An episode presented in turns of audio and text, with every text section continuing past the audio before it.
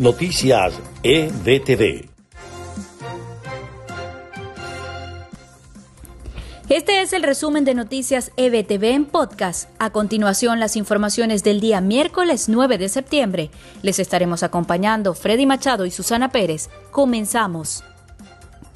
Tres tanqueros que zarparon de Irán en agosto se dirigen a Venezuela, pero se espera que tomen una ruta más larga bordeando África, donde sería más fácil para los barcos mantener apagados sus sistemas de rastreo para evitar a las sanciones estadounidenses, según revelaron a Reuters dos fuentes marítimas.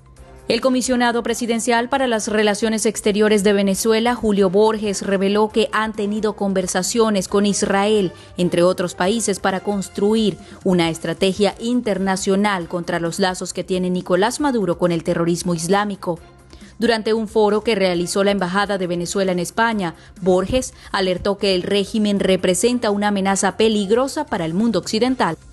El presidente encargado de Venezuela, Juan Guaidó, aseguró que la consulta popular planteada dentro del pacto unitario se realizará de manera presencial, respetando todas las medidas de seguridad frente a la pandemia del coronavirus. El diputado de la Asamblea Nacional, Freddy Guevara, abandonó la Embajada de Chile en Venezuela, donde permaneció casi tres años en calidad de huésped.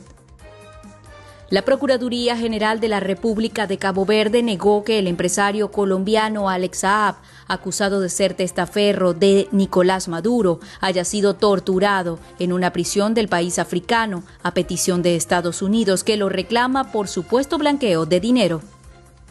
Y en notas de Estados Unidos, el alcalde del condado Miami-Dade, Carlos Jiménez, hizo algunos anuncios relacionados a la apertura económica en una nueva fase, pero alertó que no se debe bajar la guardia.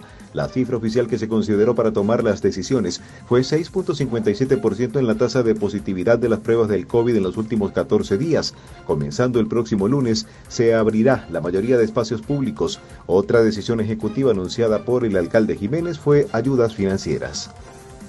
Donald Trump fue nominado al Premio Nobel de la Paz por impulsar el acuerdo entre Israel y Emiratos Árabes Unidos. El comité recibió una carta de un parlamentario noruego que destaca los intentos del mandatario norteamericano de crear paz entre naciones. Récord negativo de Elon Musk. Perdió 16 mil millones de dólares por la jornada negra de Tesla en Wall Street. El empresario sufrió la mayor pérdida de un multimillonario en una sola jornada. La cara opuesta la disfrutó el magnate chino Zhong Shang, quien ganó 30 mil millones de dólares en cuestión de horas. El epidemiólogo de la Casa Blanca dijo que la pausa en los ensayos de la vacuna de Oxford es desafortunada y deben investigarla. Anthony Fauci también explicó que no es un evento inusual en un ensayo clínico y consideró que con suerte podrá resolverse para seguir adelante. Este fue el resumen de podcast de EBTV Noticias. Les acompañamos en la producción Marifé Soto y María Gabriela Rondón.